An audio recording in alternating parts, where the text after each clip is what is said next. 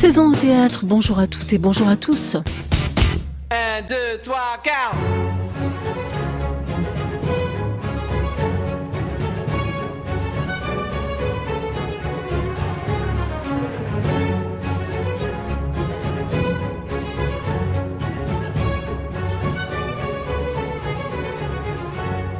C'est une série choc en quatre épisodes visible depuis fin mai sur Netflix. Elle s'intitule Dans leur regard et elle raconte l'enchaînement implacable qui a mené cinq jeunes noirs âgés de 14 ans en prison parce que la justice américaine avait décidé qu'ils étaient coupables d'un viol dans Central Park à New York. Ces garçons étaient innocents. L'affaire date de 1989. C'est une histoire vraie. Chaque jeune noir qui était dans le parc la nuit dernière est suspect. Je veux chacun de ces gamins. Qu'est-ce qui se passe avec mon fils? Votre fils est impliqué dans un viol à Central Park. Non, non, c'est une minute. non, c'est impossible. Attendez une seconde, attendez Ils t'ont vu violer cette femme. J'ai pas vu de femme, ni battu qui que ce soit. J'ai vu aucune femme. Kevin, J'ai vu aucune femme. Tout de suite, je veux voir mon fils. Quoi qu'il puisse dire, j'ai rien fait. Acquittés en 2002, les cinq de Central Park, c'est comme cela qu'on les appelait, recevront en 2014 41 millions de dollars de dédommagement. Si vous n'aviez jamais entendu parler d'eux, le cinéma, Netflix vient de les rappeler à votre vigilance. C'est à cela que sert l'art parfois, à exhumer des plis et replis de l'histoire, celles ou ceux que le silence, le déni, l'indifférence, les circonstances y avaient projeté. Et c'est ce que fait le théâtre lui aussi avec Noir, un texte de Tania de Montaigne, adapté et mis en scène par Stéphane Funkinos au théâtre du Rond-Point à Paris. Noir. Noir, c'est un spectacle mis en scène par Stéphane Fonkinos, adapté du roman de Tania de Montaigne et interprété par Tania de Montaigne. Elle raconte la vie de Claudette Colvin qui, quelques mois avant Rosa Parks, avait elle aussi refusé de céder sa place à un blanc dans un autobus en Amérique du temps de la ségrégation raciale en 1955. Et vous savez pourquoi l'histoire n'a retenu que Rosa Parks? Parce qu'elle est tombée enceinte, Claudette Colvin, d'un homme marié, plus âgé qu'elle. Et que du coup, les assauts militantes pour les droits des personnes noires n'en voulaient plus comme emblème. Donc criminel parce que noir refusant la ségrégation raciale et indigne parce que femme tombant enceinte hors mariage.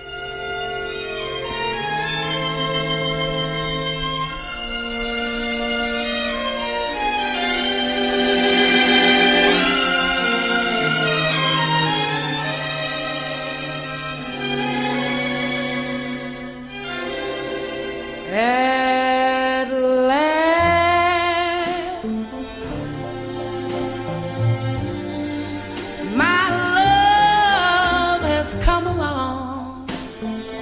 d'entendre l'extrait d'une vidéo réalisée par un jeune critique surdoué, Ronan Inard, Y-N-A-R-D.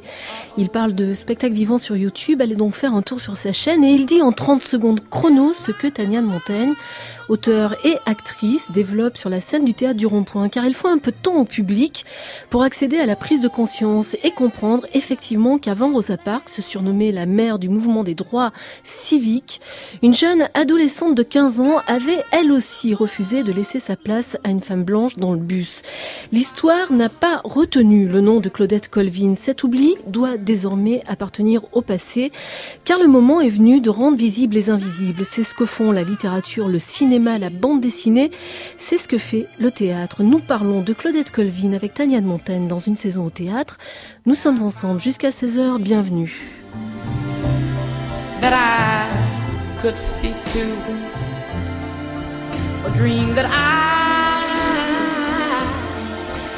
Bonjour.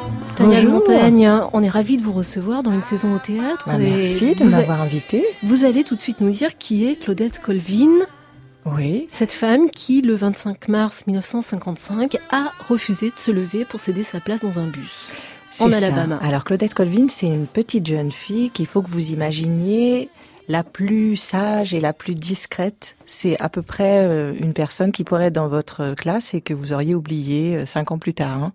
Elle n'est pas du tout spectaculaire, ça n'est pas une euh, hooligan, ça n'est pas une punk. Euh, elle est bonne chrétienne, bonne élève. euh, et cette petite jeune fille, si discrète, sort des cours et euh, elle monte dans, le, dans un bus à Montgomery. Donc Montgomery, c'est en Alabama, c'est dans le sud des États-Unis.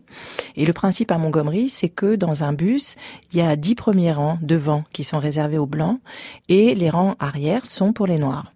Alors a priori, ça respecte la règle du séparé mais égaux, qui est la grande règle des lois Jim Crow en fait. Hein.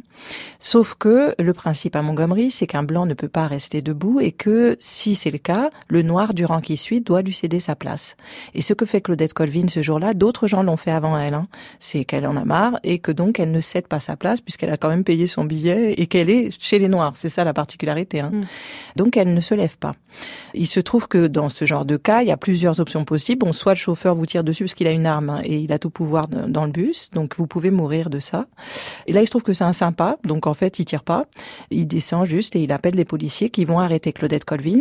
C'est pas la première à être arrêtée, mais alors ce qui va se passer, c'est qu'alors qu'elle a 15 ans, alors qu'on l'a conduit dans une prison pour adultes, eh bien, elle va maintenir son geste et elle va être la première noire à plaider non coupable et à poursuivre la ville.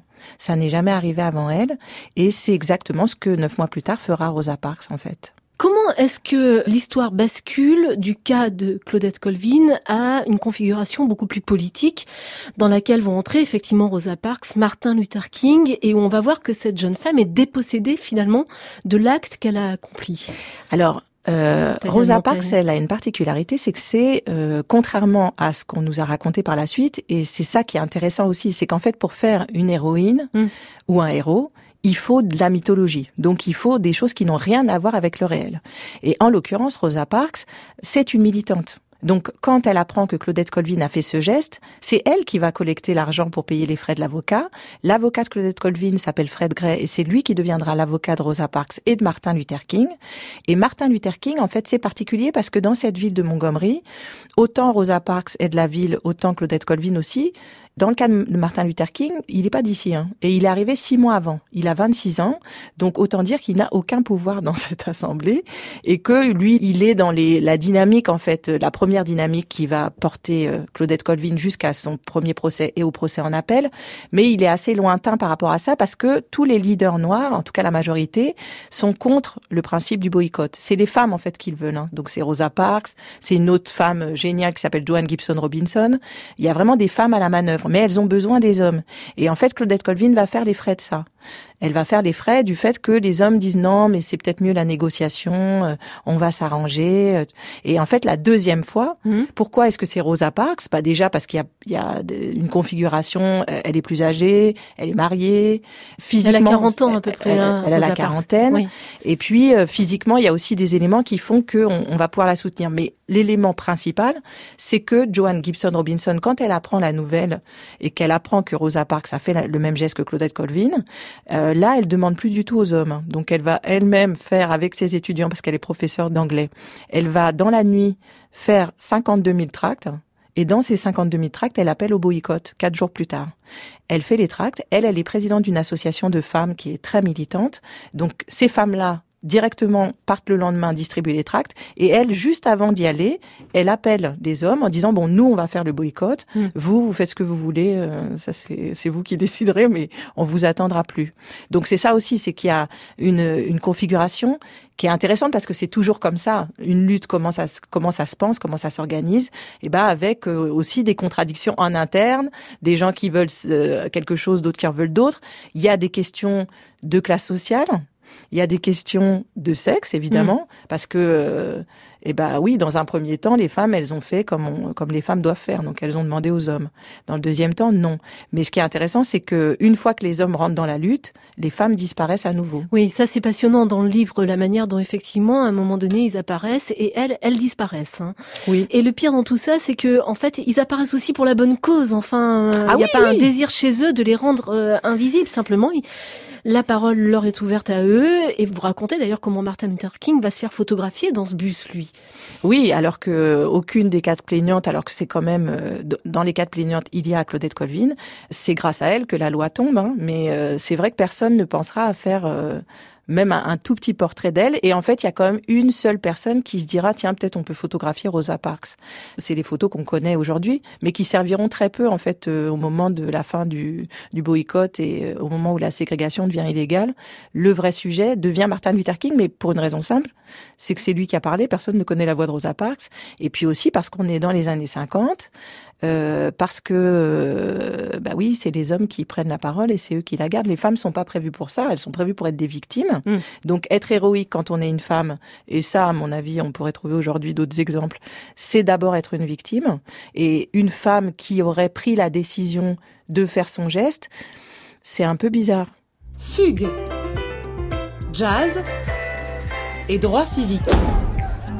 Nina Simone. Les réseaux sociaux sont des vecteurs pour le meilleur et pour le pire des mutations que nous vivons. Tania de Montaigne, voici sur la chaîne YouTube un exemple de ce que publie depuis deux ans et assez régulièrement une jeune femme qui se nomme Virago. C'est en 1933 que Nice Kathleen Wayman voit le jour en Caroline du Nord en pleine ségrégation raciale. Au milieu d'encagoulés, estampillés Ku Klux Klan. Dès son plus jeune âge, elle découvre la musique classique et la patronne de sa mère créera une fondation pour lever des fonds et mettre en lumière son immense talent de pianiste. Dès mon plus jeune âge, j'ai ressenti la discrimination. En effet, pour sa première représentation publique, ses parents se font éjecter du premier rang pour laisser la place à des blancs. Du haut de ses 12 ans, elle ne s'est pas laissée faire. Je leur ai dit, si vous déplacez mes parents, je refuse de jouer. Je n'avais pas conscience de la discrimination raciale, mais ce jour-là, j'ai compris que je devrais me battre toute ma vie. À 17 ans, alors qu'elle a passé sa jeunesse isolée à travailler 8 heures par jour, Bach, Chopin, Brahms, elle se fait recaler des grandes écoles de musique. J'étais une excellente pianiste classique, mais quand tu es noire, les portes des écoles se ferment avant même d'avoir pu sortir un son. J'ai voulu jouer de la musique classique. On m'a fait jouer de la variété. No woman, no cry. Boom, boom, boom. No woman, no cry. tell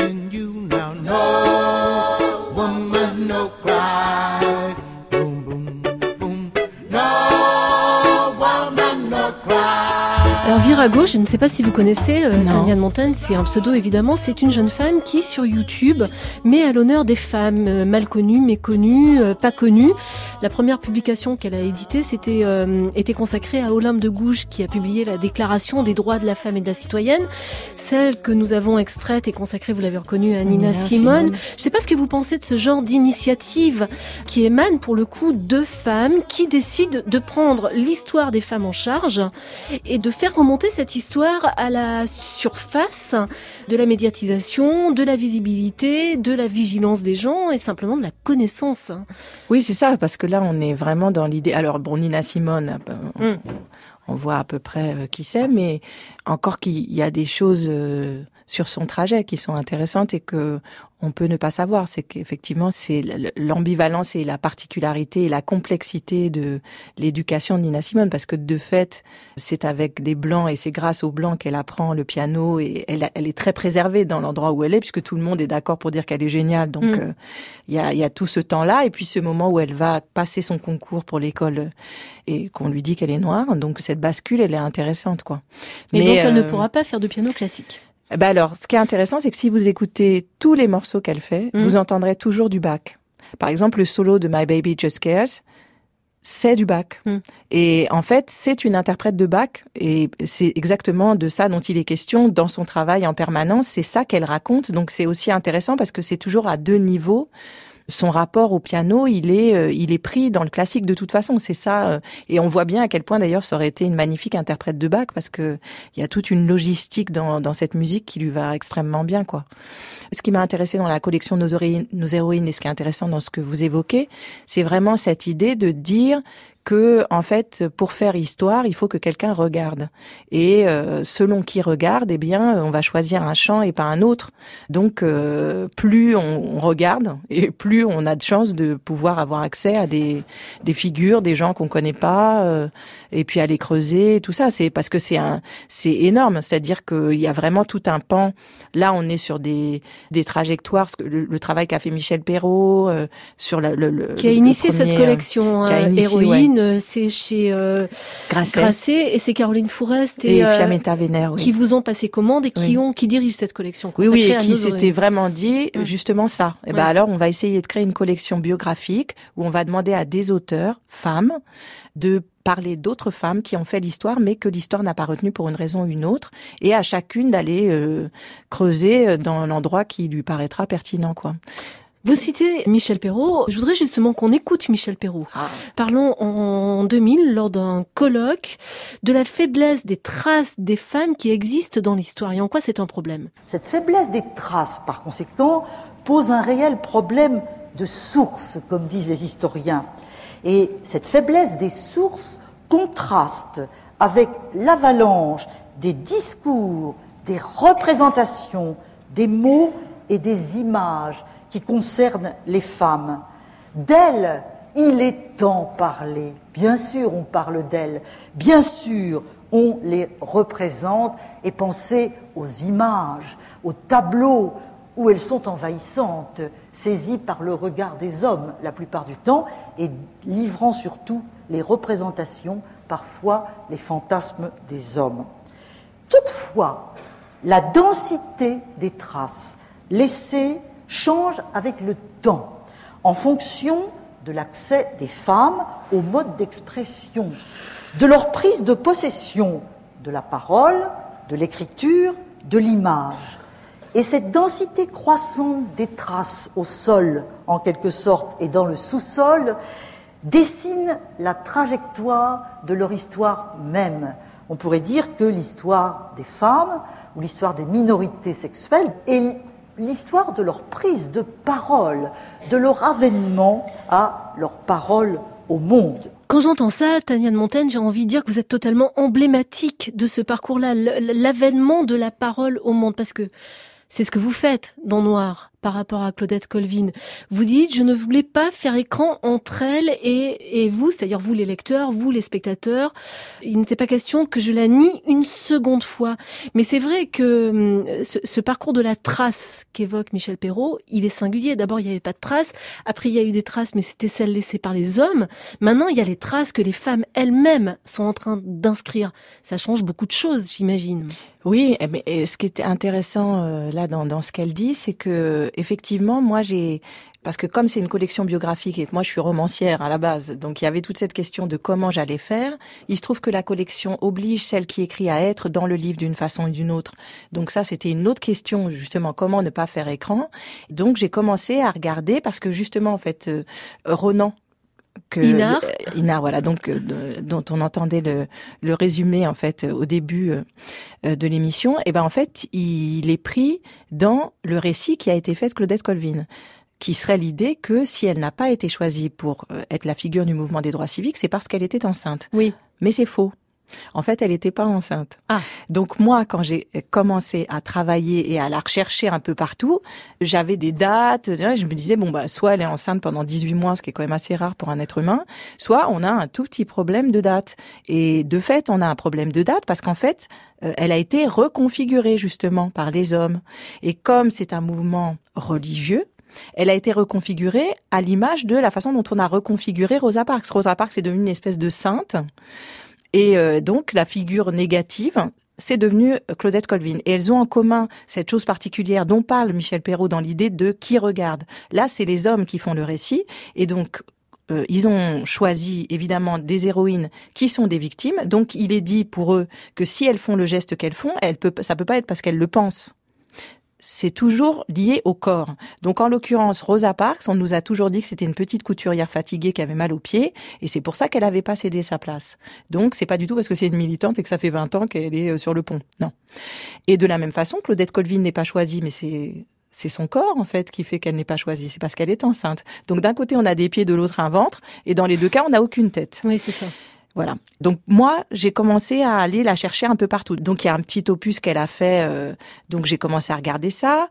Euh, puis après, je me suis dit non, mais je vais aller la chercher chez Rosa Parks, ça doit bien être quelque part. Donc je l'ai trouvée. Et puis chez Rosa Parks, j'ai découvert Joanne Gibson Robinson. Donc je suis partie chez Joanne Gibson Robinson. Et en fait, quand j'ai regardé les trois biographies de ces trois femmes, je me suis rendu compte que dans les trois cas, elles parlent après avoir fait une vie, y compris Rosa Parks. Donc elles parlent, elles parlent toutes entre 70 et 80 ans.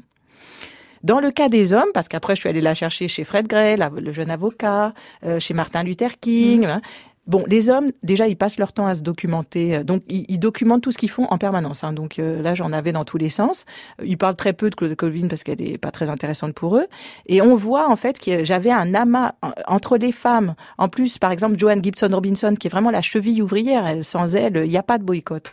Eh bien, quand un éditeur lui dit, bah, ça serait peut-être pas mal de faire un livre, il y a déjà toute une bataille parce qu'elle, sur le titre, parce qu'elle veut pas que ça porte son nom. Elle tient absolument à ce que elle, elle a, alors qu'elle a documenté tout le mouvement, donc elle a un max d'éléments, mais elle dit non, moi, ce que je veux, c'est faire ce livre pour les autres, pour que euh, les jeunes euh, et moins jeunes noirs américains sachent que euh, on s'est inscrit dans une lutte et que cette lutte continue, mais certainement pas pour me mettre en avant. Donc il y a toujours cette idée-là, et on voit bien d'ailleurs dans- comment le mouvement va s'organiser. Eh bien, par exemple, le premier jour du boycott, le soir, Martin Luther King, qui n'est pas encore Martin Luther King, qui est ce jeune pasteur qu'on connaît pas tellement, monte sur scène. Et il doit présenter Rosa Parks. Et Rosa Parks, femme de 40 ans, ça fait 20 ans qu'elle est euh, à la NAACP, l'association qui milite euh, pour le, le- le mouvement des droits civiques. Donc euh, c'est plutôt une femme euh, aguerrie. Mm. Elle vient de passer son procès, donc elle a été euh, condamnée, très bien. Et donc quand elle, avant d'arriver sur scène, elle demande qu'est-ce que je dis, sachant qu'elle n'a pas parlé pendant son procès. C'était la ligne de défense. Donc personne ne connaît la voix de Rosa Parks. hein. Et donc là, on lui dit gentiment, non, vous en avez déjà assez dit. Voilà, rien dit. hein. Mm. Vous en avez déjà assez dit. Ne vous embêtez pas avec ça. Et elle obéit. Voilà. Donc en fait, quand elle arrive sur scène, elle ne dira rien. Et donc elle sera présentée. Martin Luther King fera tout son discours en disant, regardez cette femme respectable, regardez-la, c'est vous, c'est nous, regardez. Voilà. Donc regardez est le sujet. Et Joanne Gibson Robinson, alors que c'est elle qui est vraiment moteur, eh bien dès l'instant où les hommes reprennent la main, déjà tout l'organigramme du mouvement, il n'y a aucune femme. Donc elle arrive à placer quand même une trésorière. Mais c'est tout. Tous les autres postes sont pris par des hommes, alors que les réunions se font chez elle, que c'est elle qui fait tous les comptes rendus, qu'elle va quand même avoir sa voiture entièrement détruite à l'acide, que c'est elle qui organise tous les circuits de voitures pour les gens qui habitent trop loin, Mm. pour pouvoir les amener sur, en ville ou sur leur lieu de travail. Donc, il y a quelque chose là-dedans aussi qui m'intéressait dans la façon dont effectivement le récit, il faut aller le chercher, mais alors euh, à la pince à épiler parce que il ne se donne pas quoi. Oui, oui. Mais alors pour le coup, c'est un mot que je voulais vous, vous soumettre depuis le début de cette émission, Tadane Montaigne. Allons-y, soyons je- fous. Non, non, non, mais moi j'ai quand même le sentiment qu'il y a chez vous un désir de réparation. Au fond, on va réparer tout ça. Parce que vous, vous me parlez de femmes à qui, effectivement, on a soustrait la parole d'une certaine manière. Vous, vous la prenez, et vous la prenez de multiples manières. Il y a un livre, c'est noir. La vie méconnue de Claudette Colvin, il est publié chez Grasset. Il y a une bande dessinée qui a été euh, faite euh, par euh, Émilie Plateau, qui est publiée chez Dargaud. Ouais, Il y a maintenant un spectacle de théâtre qu'on va voir au théâtre du Rond-Point à partir du 12 juin et jusqu'au 30 juin. Et il y a vous sur la scène, qui êtes la narratrice, performeuse, euh, raconteuse de cette histoire, euh, Tania de Montaigne. Donc la réparation, elle se fait à tous les endroits possibles que vous pouvez atteindre. Alors, je sais pas si c'est le mot réparation. Parce que, je sais pas, dans réparation, il y a quand même l'idée euh, de quelque chose qui serait abîmé et que moi, je vais essayer de remettre un petit peu droit pour que ça fonctionne. En fait, là, c'est même pas ça, c'est c'est de déterrer, quoi. Mm. C'est-à-dire que c'est de l'exposition, c'est pas de la réparation. C'est qu'il y a tout un tas de personnages de qui sont euh, sous terre, donc euh, il faut y aller au pinceau, puis euh, il faut les mettre euh, au vu et au su. Donc c'est plutôt ça, en fait, c'est rendre visible plus que réparer, en fait, qui m'intéresse. C'est comment est-ce que on peut continuer à euh, raconter cette histoire. Comment est-ce qu'elle peut re-rentrer dans le circuit des histoires qu'on qu'on se racontera les uns les autres et on dira ah bah oui tu sais euh, ah bah il y a cette femme. De la même façon pour Rosa, Rosa Parks par exemple c'est très intéressant parce que pour nous aujourd'hui c'est une évidence. C'est une évidence déjà parce Mm. que si on prend un RER si on va dans une bibliothèque ou si on va dans une école on a quand même de fortes chances pour que ça s'appelle Rosa Parks ou voilà bon. Donc ça fait partie du mobilier urbain on va dire Rosa Parks. Mais euh, jusqu'aux années 70 personne ne sait qui est Rosa Parks. Et même quand elle fait des manifs, c'est hyper drôle dans son autobiographie parce qu'elle raconte qu'elle arrête pas de se faire jeter du carré VIP. Tout le monde se demande qui est cette noire avec ses lunettes, qu'est-ce qu'elle fait là? Donc euh, on n'arrête pas, on se demande. Et même un an après la fin du boycott, on sait plus du tout. Donc en fait, ce qui est intéressant, c'est que ce qui est pour nous l'évidence, en fait, euh, n'en est pas une. Et c'est jamais une évidence. C'est-à-dire que euh, aussi cette histoire-là, et même en règle générale, tout ce qui constitue nos droits, tout ce qui fait en fait euh, notre vie, la justice, l'égalité, toutes ces notions comme ça, ne tiennent que par nous. Ça n'existe que parce que quelqu'un dit à quelqu'un d'autre, dis donc, t'es au courant de ça.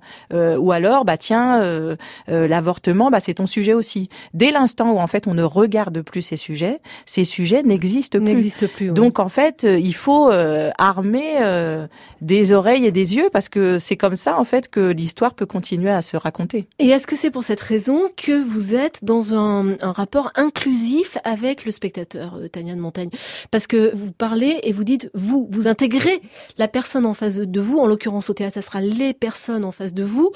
On se demande d'ailleurs si, vous, si votre désir, il est de créer un nous à l'arrivée, pour que justement on cesse d'être des jeux JE agrégés les uns aux autres, mais que tout le monde soit responsable ensemble. Je dis responsable, pas coupable, hein, ça n'a rien à voir. Mais que la responsabilité, elle soit partagée. Oui, bah, ce qui, dans le livre justement, ma question, euh, ça a été longtemps la question d'ailleurs, c'était où j'allais me mettre? Que- quel était l'intérêt que je sois dans ce livre? Qu'est-ce que je pouvais faire de ma présence? Et donc sur scène aussi. Et euh, sur scène, c'était la, la même chose. Euh, L'idée, c'est euh, de dire bon, je- moi, je vais raconter cette histoire. Je, je découvre des gens que je connaissais pas, qui sont euh, assez incroyables.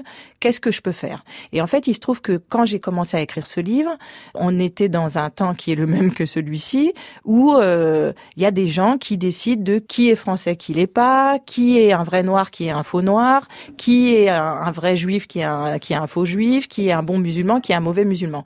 Et donc, il y a des gens qui savent mieux que quiconque ce qu'est une personne. Et en plus, la dynamique, c'est que on n'aurait droit d'être qu'une seule chose. Mm. Voilà, c'est ça le temps là dans lequel on est, qui est un, qui s'est déjà produit avant, hein. mais voilà, on est dans un temps de simplification parce que comme il y a des choses très angoissantes et très effrayantes, eh ben alors faisons simple, dis-moi une chose de toi et ce sera toi.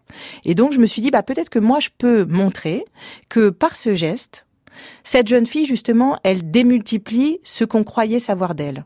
Et que soudain, parce que être citoyen, c'est pas rien. Être citoyen, c'est être multiple. Ça veut dire plein de choses. Et donc, elle dit aux États-Unis, moi, je suis une américaine. Donc, vous, vous m'avez dit que j'étais une noire, mais moi, je suis une américaine.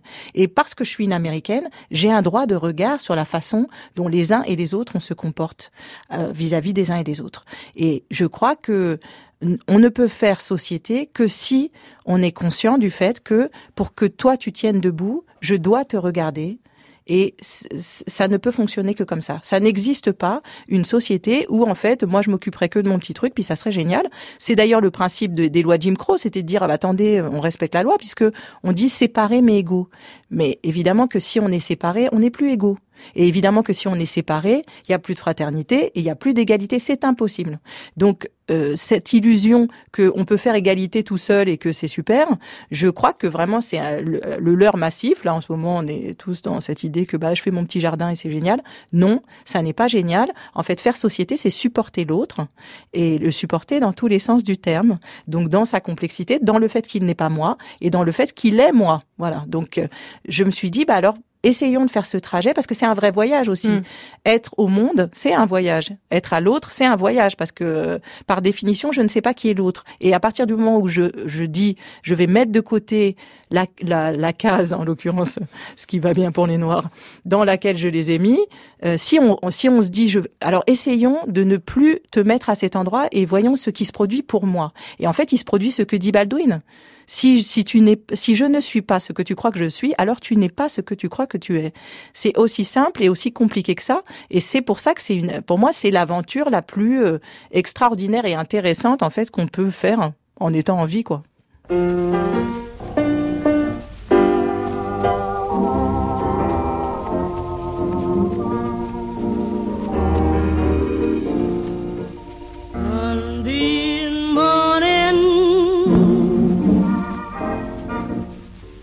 Merci mille fois à vous, Tania de Montagne. On aurait pu continuer très longtemps comme ça. Je rappelle que Noir, votre texte, c'est tout à la fois un spectacle qu'on peut voir au théâtre du Rond-Point du 12 au 30 juin. C'est aussi un livre publié chez Grasset. Et c'est enfin une bande dessinée d'Émilie Plateau qui est publiée chez Dargaud. Un peu de tout ça aura été présent dans une saison au théâtre, émission qui s'écoute, se réécoute surtout, surtout ce podcast sur le site de France Culture.